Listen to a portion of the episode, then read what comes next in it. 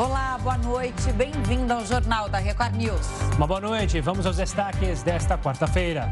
Câmara aprova desoneração da folha de pagamento para 17 setores até 2023. Ministério da Economia prevê crescimento menor do PIB e alta na inflação. Vendas da Black Friday devem cair pela primeira vez em cinco anos. E ainda o impasse sobre o uso de máscara em academias no Rio de Janeiro.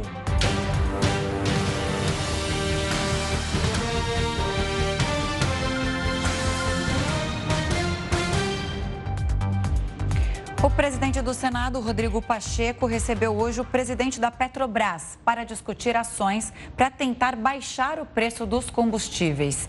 Vamos a Brasília falar com o repórter Clébio Cavagnoli. Clébio, ótima noite para você. Bom, o presidente da Petrobras então foi explicar a participação da empresa nos aumentos. Oi Camila, boa noite a você, boa noite ao Gustavo, a todos que acompanham o jornal da Record News. Exatamente isso, Camila. Na verdade, é um encontro que já havia sido desmarcado algumas vezes e hoje deu certo. O presidente do Senado, Rodrigo Pacheco, recebeu o general Joaquim Silva e Luna, presidente da Petrobras, e cobrou dele o que o Pacheco vem falando já há algum tempo, de que a Petrobras precisa cumprir o seu papel social, que não deve haver uma preocupação só com os lucros, mas sim em ajudar o brasileiro a ter de volta um pouco do que ele paga com impostos. É assim que Pacheco tem se referido à Petrobras Petrobras sempre que fala a respeito de cumprir o papel social da empresa. É importante lembrar, Camila, que está nas mãos do Senado e deve ser analisado aí nas próximas semanas, pelo menos antes de dezembro, é o que se espera, justamente o projeto de lei que foi aprovado na Câmara, que congela o ICMS em relação aos combustíveis, né, em relação ao preço dos últimos dois anos, para evitar que haja uma alta dos preços. Agora, Pacheco sabe e os demais senadores também que isso não vai resolver o problema. Dá um fôlego de imediato, mas não vai resolver definitivamente o problema da alta dos combustíveis. É por isso que ele tenta convencer o presidente da Petrobras a ter alguma ação, né, convencer os diretores da empresa para que consigam, de certa forma, baixar os valores é, de repasse diretamente às distribuidoras, o que, na visão do Pacheco, poderia ser uma forma inteligente e é, plausível de resolver essa questão das altas dos combustíveis num espaço curto de tempo. Agora, Joaquim Luna não se mostrou, por enquanto, muito convencido, não, viu, Camila e Gustavo? Kleber, outro assunto também importante que eu queria saber de você é o tal do orçamento secreto. Tem novidade por aí em Brasília? Tem sim, Gustavo. O orçamento secreto tem levantado muitas discussões desde que na semana passada o Supremo Tribunal Federal decidiu por oito votos a dois apenas de que deveria ser paralisado né, os pagamentos das emendas dos relatores. Dinheiro que, em geral, esses deputados e senadores destinam para os seus redutos eleitorais e muito utilizado, portanto, em obras, é, é, por exemplo, de postos de saúde, de escolas. Então, a partir da decisão do Supremo de paralisar tudo isso, houve uma grande preocupação dentro do Senado e da Câmara. O o Rodrigo Pacheco aproveitou hoje num dia aí de muitas visitas, né, de romaria eh, entre diversas agendas, para visitar agora há pouco o presidente do Supremo Tribunal Federal, Luiz Fux. A reunião terminou há pouco, Pacheco inclusive concedeu uma coletiva logo depois, em que não falou muito detalhadamente sobre a conversa, mas eu consegui apurar junto a, a pessoas próximas do presidente Luiz Fux que o que Pacheco foi, fez, né, foi pedir ajuda ao Fux no sentido de conversar com os demais ministros, inclusive com a relatora desse caso do orçamento secreto, a ministra Rosa Weber, de que tanto o Senado quanto a Câmara querem cumprir a decisão do Supremo de dar mais transparência ao destino desse dinheiro. Porque, só para o nosso telespectador entender, Camila e Gustavo, o que, que acontece? Por que, que o Supremo decidiu paralisar esses pagamentos? Porque, na visão dos ministros, não há transparência de onde vem o dinheiro e para quem ele é destinado. E isso é importante porque se trata de muito dinheiro e dinheiro público, pagos, é, dinheiro pago pelos contribuintes, por todos nós. Então, Pacheco disse que é possível que haja uma resolução das mesas diretoras da Câmara e do Senado para atender esse pedido de transparência e colocar ali bem claro no portal da transparência, também nos portais é, é, do Senado e da Câmara, de onde vem o dinheiro, quem é que está empregando, né, qual é o relator e onde vai ser destinado e quais os valores de contratos. Pacheco disse que quer, inclusive, pediu ajuda do presidente Fux para isso, conversar pessoalmente com a ministra Rosa, sentar com ela e explicar como isso vai ser feito para tentar derrubar essa decisão e conseguir a liberação dessa verba. Por quê? Porque muitas obras foram paralisadas, né? Obras que ele diz de escola escola, de postos de saúde e hospitais foram paralisadas a partir dessa decisão do Supremo Tribunal Federal. Ministro Fux se mostrou realmente inclinado a ajudar. Agora resta saber, Camila e Gustavo, se a ministra Rosa vai sentar com o presidente Pacheco.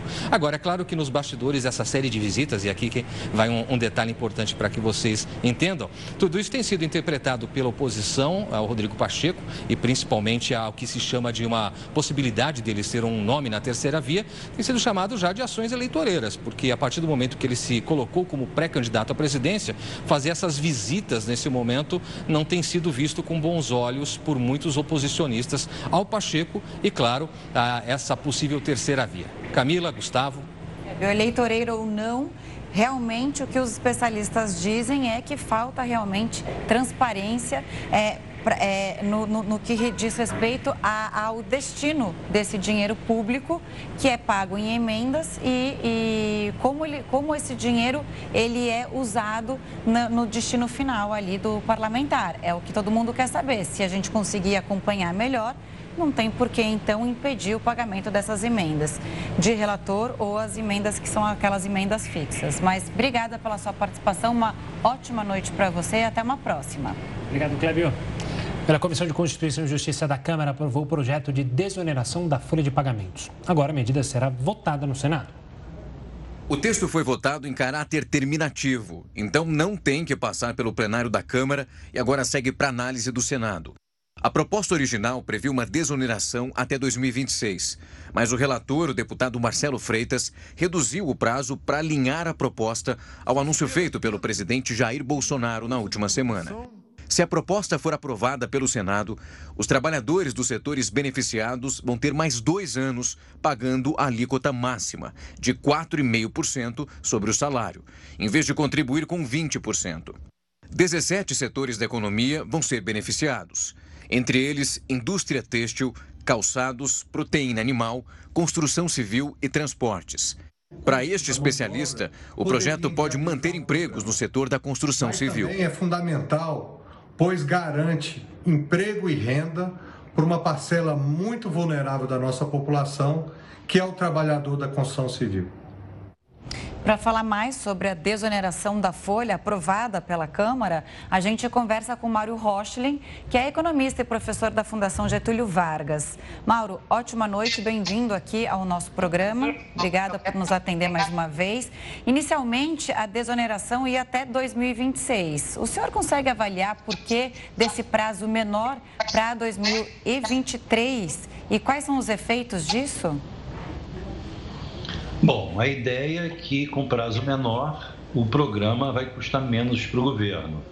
Funciona da seguinte maneira: é, alguns setores, 17 setores exatamente, pagam uma alíquota é, sobre o seu faturamento, não um percentual sobre a folha de pagamentos. Anteriormente se pagava 20% sobre o total da folha, agora alguns setores pagam entre 1,5% e 4,5% sobre faturamento. Para aqueles setores que empregam muitos, muito, para aqueles setores que são intensivos no uso de mão de obra, essa desoneração é muito vantajosa, porque o, o, imposto não incide sobre o trabalho, incide sobre o faturamento. Então, quando a empresa fatura menos, ela obviamente vai recolher menos, o que favorece de alguma maneira o emprego. Ou seja, a medida favorece a preservação, a manutenção do emprego. Mauro, essa medida foi criada lá no governo Dilma Rousseff. Era um número maior de setores que eram beneficiados. No governo Michel Temer diminuiu para esse número de 17 e agora a previsão para mais dois anos. Esse foi um remédio para justamente é, salvar empregos, como você mesmo mencionou. Tem perspectiva para isso um dia acabar ou a gente vai ficar sempre jogando para frente? É, ou há alguma maneira para justamente não onerar, claro, o empresário, mas também não onerar o governo que deixa de receber? Gustavo, eu acho que aqui se trata de se pensar se é vantajoso para a sociedade como um todo a medida ou não. Ou seja, se, na verdade, você está colocando isso como sendo, vamos dizer assim, um, um imposto a mais que pagamos, na medida em que um certo setor paga imposto a menos. Eu entendo que, como quem está pagando aquele, aquele imposto a mais é quem emprega, eu acho que isso se traduz em termos de um maior benefício para todos. Eu acho que isso contribui para crescimento econômico, isso contribui para manutenção de emprego, quer dizer, na verdade a sequência seria a seguinte: isso favorece imediatamente geração de emprego, com geração de emprego, isso favorece renda, favorece consumo, favorece crescimento econômico. Então eu entendo que você é, favorecer setores que são intensivos em mão de obra, assim como favorecer setores que, por exemplo, são intensivos em inovação, em, em pesquisa, eu acho que acaba se convertendo numa, num benefício para todos. Então, eu acho que é interessante, não vejo como um peso. E para as contas públicas, hein, Mauro? É tão ruim assim? Seria é, um, um, um, um valor tão é, menor?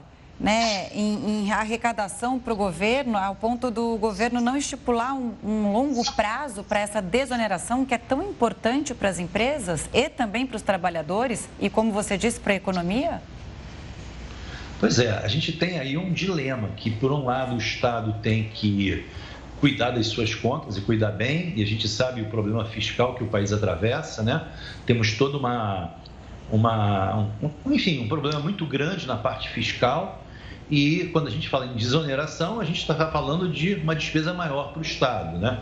Quando as empresas é, recolhem pelo faturamento e não pelo salário, elas estão, na verdade, recolhendo a menos para o INSS e o governo está compensando isso. Mas eu entendo que, no final das contas, a gente está falando de geração de emprego. E geração de emprego pode ser pensado como um motor de crescimento. Então, eu não vejo com alguma coisa que atrapalhe. Ao contrário. Então, talvez seria mais vantajoso até para o governo no momento em que a gente está vendo essa economia ainda é, claudicante, patinando, como a Camila mencionou, outras maneiras para trazer mais emprego? Existiria espaço nesse tempo que a gente tem para tentar reativar a economia? Outras, é, não desonerações, mas outras medidas com o mesmo propósito? Pois é, então a gente poderia pensar em outras medidas. A gente poderia pensar no conjunto da obra, e quando eu falo conjunto da obra, eu me refiro ao orçamento, fazer alguma coisa cujo planejamento contemplasse esse tipo de proposta. Ou seja, essa desoneração não fosse vista como um peso para o orçamento, na medida em que ela seria, na verdade, é, um programa, uma medida que favoreceria a geração de emprego e, num certo sentido, favoreceria, num segundo momento, a arrecadação de impostos. Né? Com uma renda maior, as famílias poderiam consumir mais e isso geraria mais impostos. Então, eu acho que se o, o, o, o orçamento for pensado com a devida antecipação, com o devido planejamento, não vai se pensar na desoneração daqueles setores que são fortemente contratantes de mão de obra, aqueles setores que geram muito emprego, a gente não vai pensar neles como alguma coisa que não mereceria o devido cuidado. E o devido cuidado significaria uma desoneração de fato. Mauro, só para a gente finalizar, a gente consegue estimar em quanto, qual, qual, quanto, em, quanto em relação a emprego a gente está falando nesses 17 setores que são fortes para a economia? Olha, eu não tenho dados à mão para te dizer exatamente o que de empregos se preserva com isso. Mas Ou vou usar cria, uma. Né? Ou que se cria. Vou definir da seguinte maneira: muito. Uhum. que já é o suficiente, é mais muito. do que o suficiente. E no momento que tem tanta gente desempregada, esse muito voltar para a fila de desemprego seria tenebroso para a nossa economia. Exatamente. Acho que nesse momento, uma medida que onere o emprego, torne o emprego mais arriscado do ponto de vista da empresa, mais caro do ponto de vista da empresa, não acho uma boa ideia. Mauro, certo. obrigado pela participação aqui. Um prazer receber você para explicar para o pessoal de casa e para a gente sobre a desoneração. Forte abraço, até uma próxima. Volte sempre. E agora tem a opinião do colunista Augusto Nunes. Boa noite, Augusto. Boa noite, Camila. Boa noite, Gustavo. Boa noite a você que nos acompanha. No encontro de juristas em Lisboa, o ministro Dias Toffoli confessou nesta terça-feira que, embora a Constituição estabeleça que os três poderes são iguais, o Judiciário é mais igual que os outros. Aspas para o ministro. Nós já temos um semipresidencialismo com o controle de poder moderador que hoje é exercido pelo Supremo Tribunal Federal. Basta verificar todo esse período da pandemia. Fecha aspas. Toffoli também não escondeu sua simpatia pelo regime parlamentarista. O poder moderador só existiu no Brasil enquanto vigorou a Constituição de 1824. Era um dos quatro poderes e atuava como um mecanismo de absorção dos atritos entre legislativo e o executivo. Até novembro de 1889, o monarca que o exercia podia interferir em praticamente tudo. A Constituição em vigor estabelece que os poderes são iguais, independentes entre si e precisam atuar em harmonia. Também estabelece que o regime é presidencialista. Um ministro do Supremo não pode ignorar a Constituição e tem o dever de protegê-la. Pela primeira vez em cinco anos, o volume de vendas na Black Friday no Brasil deve ser menor, resultado da disparada da inflação. De acordo com a Confederação Nacional do Comércio, a expectativa nas vendas deve ser de quase 4 bilhões de reais neste ano. Esse seria o maior patamar de vendas desde 2016. Mas descontando a inflação atual, o volume de vendas deve cair 6,5%. A alta nos preços também deve dificultar a oferta de descontos maiores. A data da Black Friday foi incorporada na última década, mas já é uma das mais importantes do varejo brasileiro. Você está pensando em fazer uma compra na Black Friday? Não, esse ano não. Também não, guardar dinheiro. Tudo Quer caro. Dizer, fora que a gente nem consegue guardar, né? É tudo para pagar conta. É tudo Os boletos vêm chegando. Sempre. é fora que é isso, né? O dinheiro chega e já vai. Já chega, chega e já vai. Como? E olha, o salário mínimo pode subir para R$ 1.210 no ano que vem. A gente explica isso daqui a pouco. O Jornal da Record News volta já com esse e outros assuntos. O Jornal da Record News está de volta e o Auxílio Brasil começou a ser pago hoje. O benefício que substitui o Bolsa Família tem o valor médio de 217 reais. Hoje recebem aqueles que têm o número de inscrição social final 1. Amanhã, os de final 2 e assim sucessivamente. Neste primeiro momento, 14 milhões e meio de pessoas vão receber o pagamento. No mês que vem, o número deve passar a 17 milhões de beneficiários. Quem recebia o Bolsa Família não precisa atualizar o cadastro nem ir ao banco. Mas quem recebia o auxílio emergencial não tem direito ao Auxílio Brasil. As agências da Caixa tiveram filas em várias capitais. O valor de 400 reais prometido pelo governo federal ainda depende da aprovação da PEC dos precatórios. Olha, o salário mínimo pode chegar a R$ 1.210 no ano que vem. Isso se a previsão da inflação pelo INPC se confirmar. O valor reflete a expectativa de inflação de 10,04% para este ano. O INPC mede a inflação das famílias mais pobres e serve como base para o reajuste do salário mínimo no ano seguinte. Caso o valor seja confirmado, será o terceiro ano sem aumento real. A informação é do Ministério da Economia. Vamos agora a mais uma entrevista. Uma parceria vai gerar até 510 milhões de reais em investimentos para inovação e tecnologia. Um acordo entre o BNDES e a Embrap, empresa brasileira de pesquisa e inovação industrial. E é sobre isso que a gente conversa agora com Igor Nazarete, que é diretor de Planejamento e Relações Institucionais da Embrap. Igor, boa noite, bem-vindo ao Jornal da Record News. Para a gente começar aqui, quais, eh, quando a gente fala de inovação, que tipos são essas inovações? Boa noite, Camila. Boa noite, Gustavo. Obrigado pelo convite, pela oportunidade de, fa de falar um pouco dessa parceria que, como vocês colocaram, vai alavancar a inovação no país. É, essa parceria ela vai direcionar todo esse recurso para inovação nas empresas. A Embrapi ela tem um papel de fazer a ponte entre a demanda e os desafios que a nossa, que a nossa indústria, que as nossas empresas têm para desenvolver novas tecnologias, novos produtos, processos e todo o conhecimento e a capacidade de atender e de desenvolver soluções que, que existem nas nossas universidades, nas nossas, nas nossas ICTs. Né? Então, a Embrapi ela vai direcionar esse recurso por meio das suas 72 unidades que estão espalhadas em todo o território para desenvolver novos produtos, processos, para as empresas. Serão 350 empresas atendidas é, por, por, essa parceria, empresas de todos os setores, é, micro, pequenas, startups, médias e grandes empresas que terão é, a, que poderão desenvolver as suas soluções e endereçar esses desafios. É, é importante destacar que essa parceria e que esse processo é muito rápido. Então, o, aquele, aquele, aquele empresário que tem uma demanda, um desafio, ele pode procurar a qualquer momento uma unidade Embrapi e, e, e o início do, do, do, projeto se dá em, em, aproximadamente um mês. Então, é algo rápido, não depende de chamada, não depende é, de, de, chamamento público. A qualquer momento, o empresário vai até uma unidade Embrapi, uma dessas universidades, institutos de pesquisa que vocês podem ver no site, é, e você vai ter a sua, a sua tecnologia desenvolvida num processo muito rápido. Igor, como é que vai funcionar essa parceria? Porque a gente falou aqui, parceria, a gente não falou é, um empréstimo do BNDES. É um financiamento, é um empréstimo, é uma parceria. Como que funciona isso?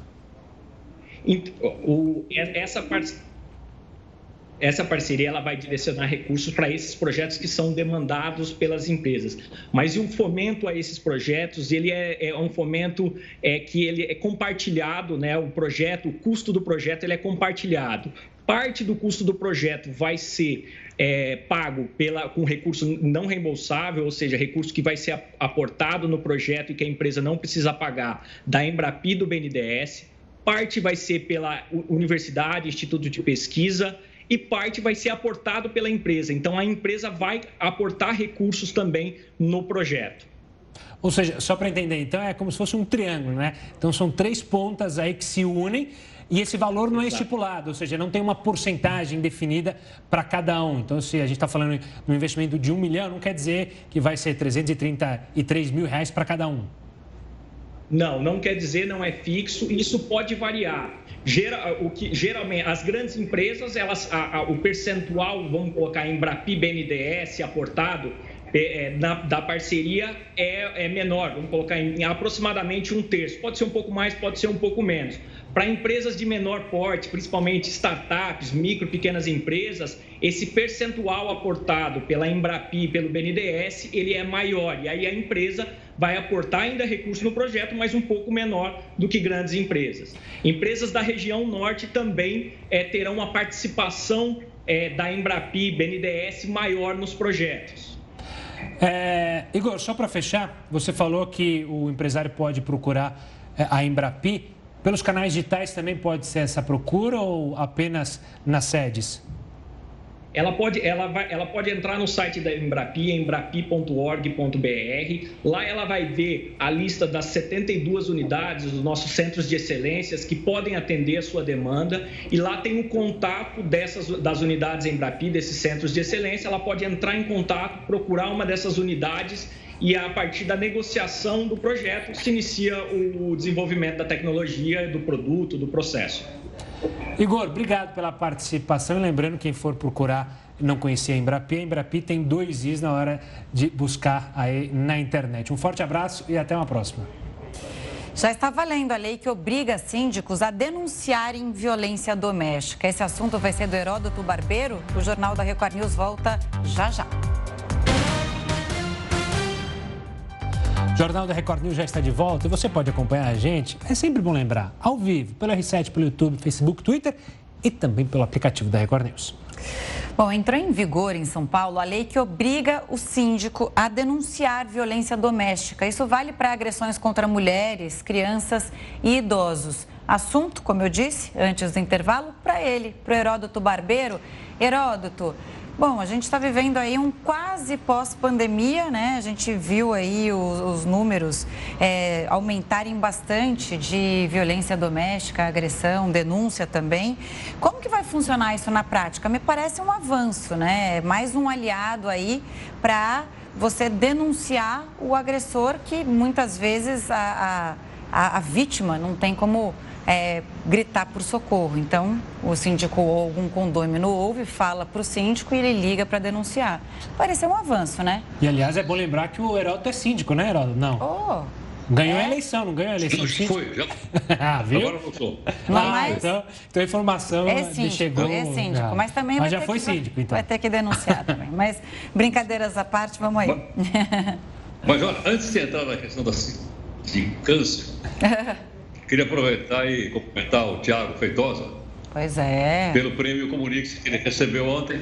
Não, é? E que, obviamente, todos nós que trabalhamos com ele aí na nossa Record News. Então, eu só estou esperando agora o convite para o tal do churrasco, que ele via, que prometeu churrasco para nós. Exatamente. Quase nessa hora eu abro mão e vou comer a carne desse senhor. Olha isso, então. bem lembrado. Olha, se quiser, um se quiser economizar vegano. no churrasqueiro, eu assumo a, churrasca, a churrasqueira, não tem problema nenhum. Sou de família argentina, tenho conhecimento ali na hora de queimar o carvãozinho, eu posso oh. ajudar. Aí vem vantagem aí nessa comemoração. Vamos marcar, já. A gente vai sair daqui do jornal e falar com ele. Vamos, vamos. Mas olha, Camila, hum. é, a questão que você colocou é realmente muito interessante, também o Gustavo. É difícil você entrar numa assembleia de condomínio e alguém se oferecer para ser síndico do prédio. Porque é só dor de cabeça. Eu já fui síndico do prédio, como o Gustavo lembrou, mas é só dor de cabeça. Agora, com essa lei estadual, eu acho que vai ficar ainda mais difícil para as pessoas aceitarem ser síndico. Por que razão? Porque a lei estadual diz o seguinte: se houver qualquer confusão, pancadaria, violência, como você lembrou, contra mulheres, contra crianças, contra idosos, o síndico é obrigado, nessa lei, ele é obrigado, a, no período de 24 horas, imediatamente comunicar às autoridades. Então, ele liga para a polícia, ou ele vai ter que fazer um boletim de ocorrência, ele tem 24 horas para, para é, comunicar. E uma outra coisa interessante é o seguinte: tem muita confusão? Muita confusão. Eu estive vendo aqui que nos últimos 12 meses, uma a cada quatro mulheres, uma a cada quatro mulheres sofreu algum tipo de violência física. Então, o, o síndico vai ser responsabilizado. Porque geralmente o pessoal fica na, na dele, né, para não criar atrito, entendeu? Porque vai criar um problema, o cara mora no mesmo prédio, mora no mesmo condomínio e tal. Mas agora está é, é, por força de lei. E outra coisa, a confusão ou a agressão não precisa acontecer só na área comum, não. É, ou no corredor, não, não. Se acontecer dentro do apartamento, dentro da casa, que as pessoas perceberem que há qualquer tipo de agressão, imediatamente comunicar ao síndico e ele vai ser obrigado, já é obrigado por lei, a lei já entrou em vigor, é obrigado então que ele imediatamente comunique às pessoas. Agora tem uma coisa também, é o seguinte: será que precisa de uma lei para isso? Será que realmente precisa de uma lei? Porque, veja assim, eu acho que isso é mais uma questão de bom senso, uma questão de solidariedade. Você está ouvindo alguma coisa acontecer, imediatamente você chama a polícia ou você chama é, quem pode solucionar o problema. Mas, é, infelizmente, é, as coisas não são dessa forma e muitas vezes para funcionar precisa de uma lei. Só quero lembrar um detalhe: essa lei é estadual, ela funciona por enquanto só no estado de São Paulo. Agora, o outro lado é aquele que eu disse, vai ficar cada vez mais difícil as pessoas forem assim de prédio. É, tá ruim aí a nossa conexão, mas tem, também tem uma curiosidade. Antes, né, pelo projeto de lei, que, o, que antes de ser aprovado, depois, quando ele foi sancionado, tiraram isso, que o síndico poderia ser responsabilizado, penalizado. E aí ele pagava multa. Quer dizer, muitas vezes o agressor ele não, não acontece nada e o síndico, coitadinho, que vai lá está responsa, com essa big responsabilidade, né, é, de denunciar uma agressão que ele for, que ele souber, né, por, por algum motivo, é, que aconteça na área comum ou não, ele, bom, ele poderia ser é, penalizado ou pagar multa. E aí, na hora de sancionar, é, tiraram. Então, ele não vai ser é, penalizado. Então, a lei é só para pressionar mesmo, mas o que deveria ser, servir é, de bom tom, digamos assim, seria o bom senso mesmo, né, Heródoto? E acho que é importante isso que vocês os dois falaram, é que a tendência é que a gente tenha cada vez mais a profissionalização é, do síndico, né? É, como já tem acontecido em vários condomínios, né? Você tem um síndico profissional que não mora lá, mas que tem o trabalho de síndico. Talvez seja uma tendência aí essa pessoa até preparada para agir é, com cursos ah. sobre isso aí. Herota, a gente volta a se falar daqui a pouquinho, tá bom? Até já. Já, já, não esquece do churrasco, hein? Não, vou cobrar. A gente vai negociar isso daqui a pouco, quando acabar o jornal. Ai, ai. Seroldo tá uma figura. A dose de reforço contra o coronavírus começa a ser aplicada amanhã no estado de São Paulo. Pode se vacinar o grupo que já estava programado para receber a terceira dose: idosos, profissionais de saúde e agora também quem tem mais de 18 anos. E quem tomou a segunda dose até o dia 27 de abril. Na sexta-feira, para quem fechou o ciclo até 17 de junho. Em mais da metade dos hospitais estaduais, já não há mais pacientes de Covid-19. São quase cinco meses de queda em internações e mortes pela doença. Que maravilha, né? Esses números caindo. Que alívio que vai dando a cada dia. Mas a gente não pode esmorecer. Olha, vamos falar do Rio de Janeiro, porque o dia foi marcado por um impasse sobre o uso de máscaras em academias por lá. De manhã, falei uma regra. À tarde, tudo mudou. E quem está a par de tudo é claro que é o Pedro Paulo Filho. Boa noite, Pedro. Agora à noite, mudou, não mudou? É, é, obrigatória, não é obrigatória? Tem que ser de pano, tem que ser PFF2? Como é que é? Explica pra gente. Uma boa noite. Que confusão. Pois é, olha, Gustavo, foi um dia marcado pelo desencontro total de informações entre a prefeitura e o governo do estado, que acabou deixando os cariocas sem saber o que fazer. Mas no final das contas, o que está valendo é o uso de máscaras em academias, nesses ambientes, continua sendo obrigatório, isso pelo menos por enquanto. Vai saber se essa novela tem outros capítulos nos próximos dias. Bom, antes de tudo, uma boa noite para você, boa noite, Camila, e a todos que acompanham o jornal da Record News. Toda essa confusão começou logo logo pela manhã, quando a Prefeitura do Rio publicou uma edição do Diário Oficial em que havia um ato do prefeito tornando facultativo o uso de máscaras em academias de ginástica, piscinas, pistas de patinação, centros de treinamento e de condicionamento físico, ou seja, espaços que pudessem garantir que seus frequentadores estavam com o esquema vacinal completo, no caso de pessoas de 18 a 59 anos, com as duas doses ou a dose única, e no caso dos idosos, também com a dose de reforço reforço. E aí, durante a manhã, quem soube desse decreto da Prefeitura do Rio já procurou as academias sem a proteção facial. Muita gente já procurou as academias sem usar as máscaras. Só que, apesar da, do decreto municipal, existe uma lei estadual também tratando sobre o tema. E essa lei estadual só fala da regulamentação, essa flexibilização do uso de máscaras ou não em ambientes abertos e sem aglomeração. Ambientes fechados, tudo continua a mesma coisa, continua sendo obrigatório o uso de máscaras. E, pelo entendimento do Supremo Tribunal Federal, vale a medida mais restritiva, no caso, a lei estadual. Mas só no início da tarde, quando muita gente já tinha ido para as academias, é que o governo do estado emitiu um comunicado alertando para a obrigatoriedade do uso de máscaras nesses ambientes fechados. Em nota, a Secretaria Estadual de Saúde afirmou que, apesar da redução de número de casos e de mortes por Covid-19 aqui no estado do Rio, tanto o comitê científico como, quanto os técnicos da vigilância sanitária entendem que a imunidade coletiva ainda não é suficiente, o patamar que a gente se encontra nesse momento, para poder permitir a remoção das máscaras em ambientes fechados. A secretaria lembrou ainda que a transmissão da Covid-19 é feita pelo ar. Portanto, nesses ambientes fechados, é alto o risco de contaminação, caso não haja esse tipo de proteção. A Secretaria também afirmou, não tem previsão por enquanto para permitir o uso, a, o não uso de máscaras em ambientes fechados em academias. Até esse horário, pelo menos aqui no Rio de Janeiro, voltou tudo ao normal. Dentro de academia, tem que usar máscara. Camila e Gustavo. Fico pensando a cabeça da pessoa, né? Sai para malhar, aí entra sem máscara na academia. Aí, ó, tá saindo sem máscara da academia, já mudou tudo e tem que colocar máscara, é chamado a atenção. É ruim porque no final dá uma sensação de falsa liberdade que não é real.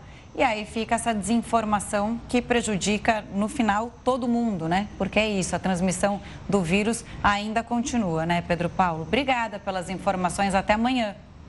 Tchau, tchau, Pedro.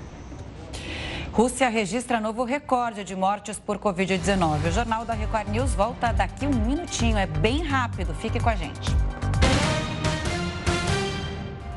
Jornal da Record News está de volta e a Anvisa informou que recebeu o pedido da AstraZeneca para incluir uma dose de reforço no esquema vacinal brasileiro. A bula da AstraZeneca prevê duas doses para imunização completa e não cita o reforço. De acordo com a agência, para que a mudança seja aprovada, estudos clínicos devem demonstrar a manutenção do perfil de segurança do produto e indicar a eficácia atingida com a dose adicional. A AstraZeneca enviou um estudo clínico que contou com a participação de voluntários e foi aprovado pela Anvisa no dia 19 de julho.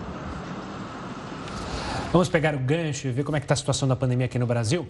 Segundo o CONAS, o país chegou à marca de 21.977.661 casos. No total, o Brasil registra 611.851 mortes, isso desde o início da pandemia.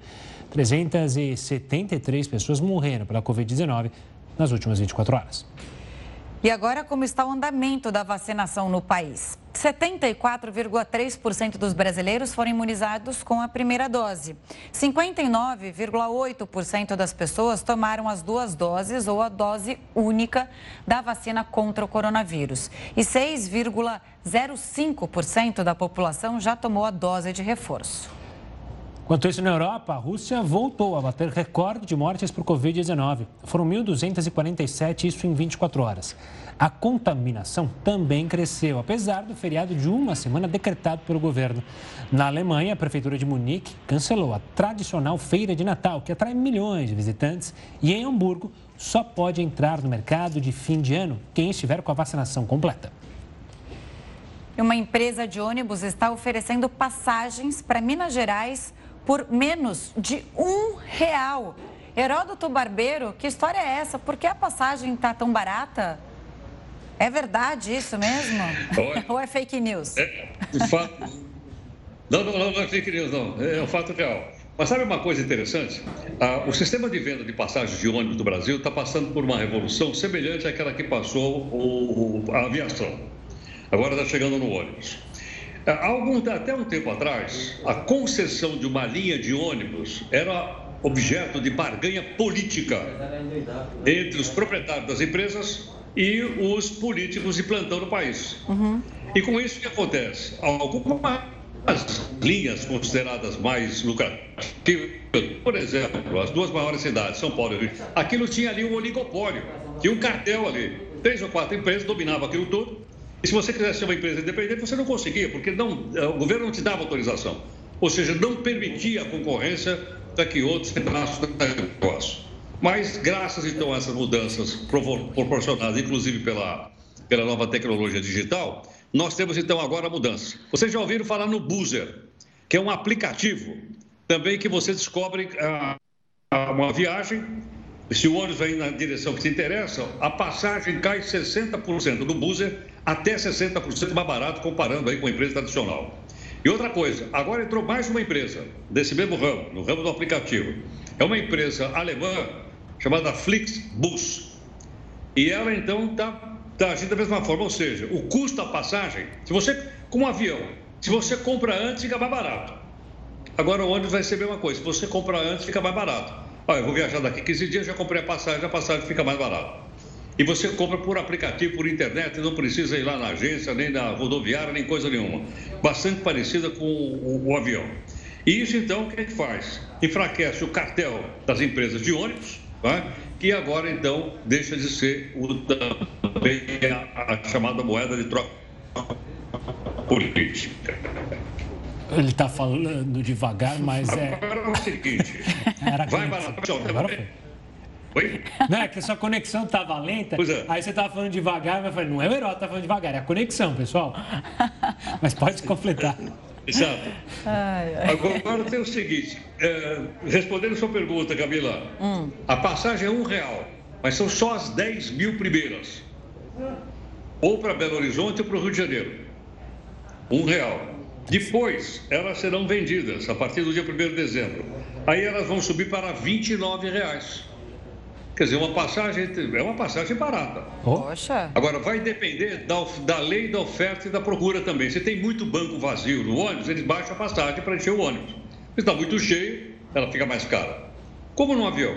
Eu acho que isso é bom porque estimula a concorrência e quem tem a ganhar com isso é o público, porque tende a fazer com que as passagens de ônibus fiquem mais baratas. Espero que isso aqui se estenda por todo o país com outras empresas, além dessas duas aqui que eu estou falando agora. E quem deve ter adorado isso é o nosso querido co colega, meu e seu, que já foi nosso colega, Adamo Bazzani, o maior busólogo do Brasil. Ele que é apaixonado por ônibus, ele deve estar adorando. Vai comprar várias passagens para passear de ônibus.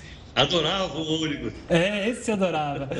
Heroto, uma ótima noite. A gente se vê amanhã. Beijo grande. Tchau.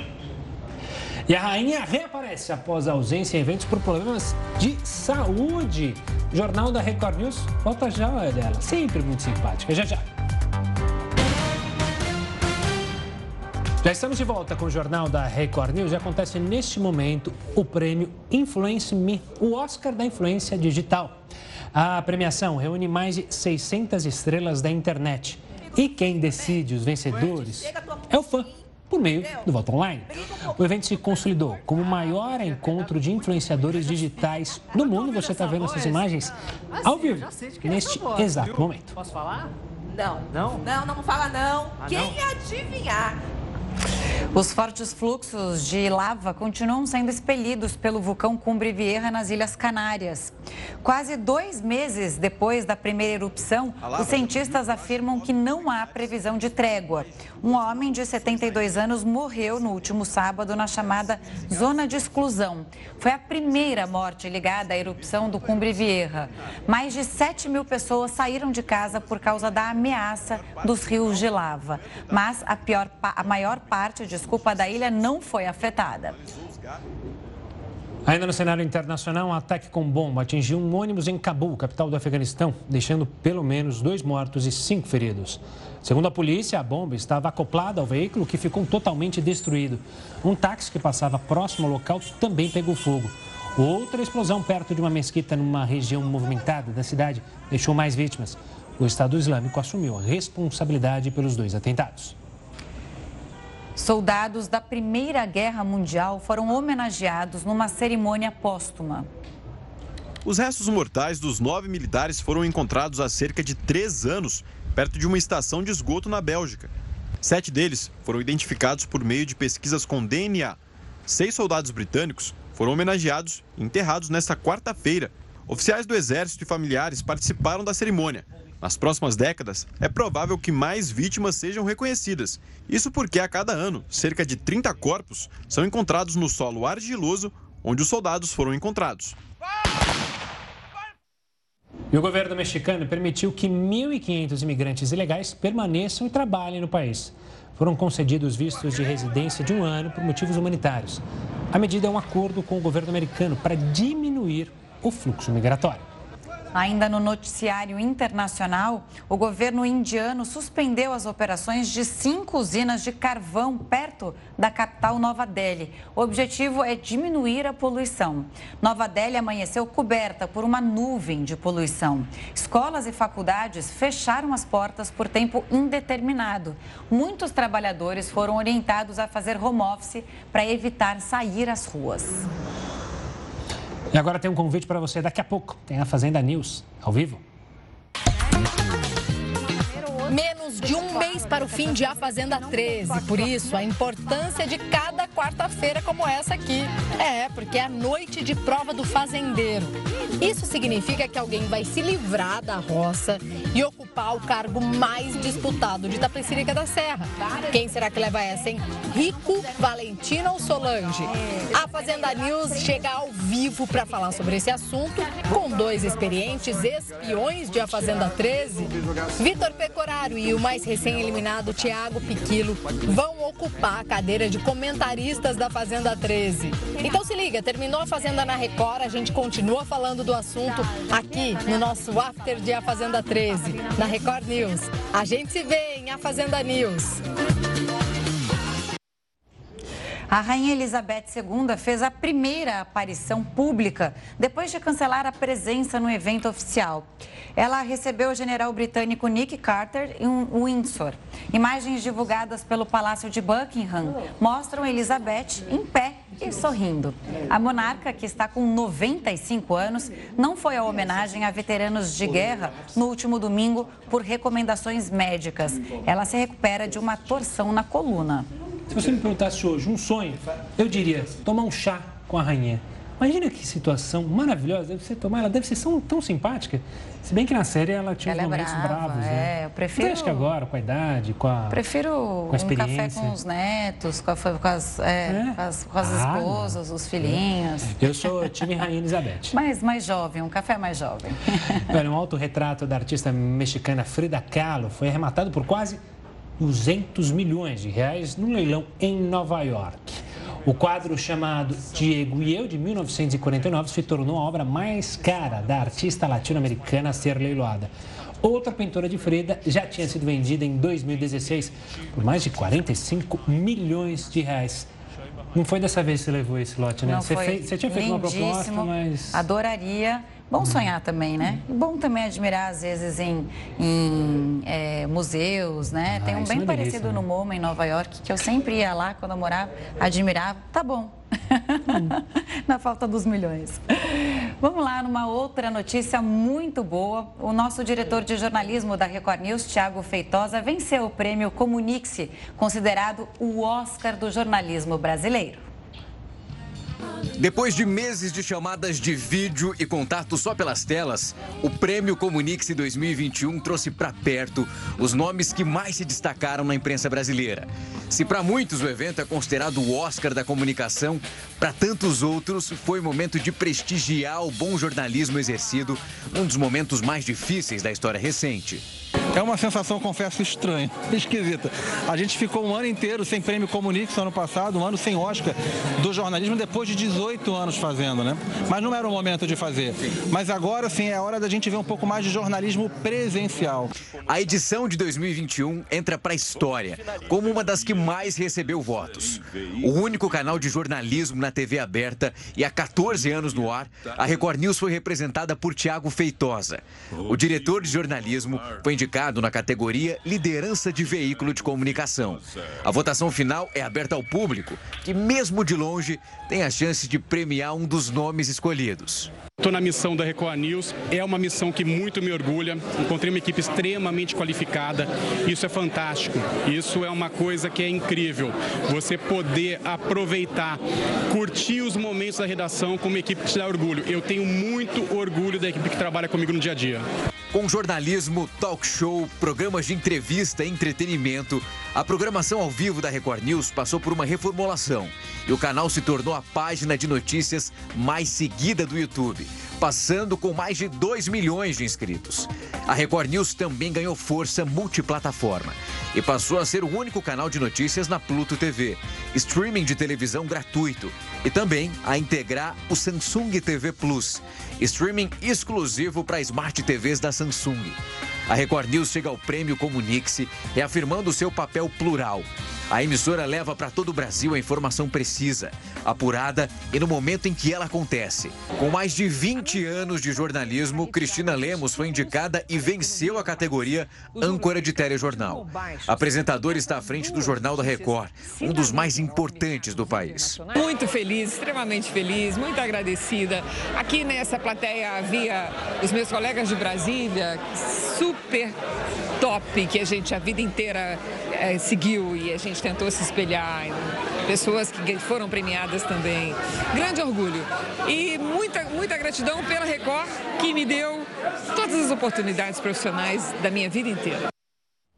Tiago Feitosa, então, parabéns por, pelo prêmio. Bora comemorar esse churrasco que o Heródoto sugeriu. E parabéns para aqueles que também pode vir para o churrasco. Fica Claro, à vontade, Cris. todo mundo. É o dia de festa hoje. É, aqui. todo mundo é muita gente também, não exagera. O Jornal da Record News fica por aqui. Obrigada pela audiência. Continue agora com o News das 10 e a Renata Caetano. Uma ótima noite e a gente se vê amanhã. Tchau, tchau.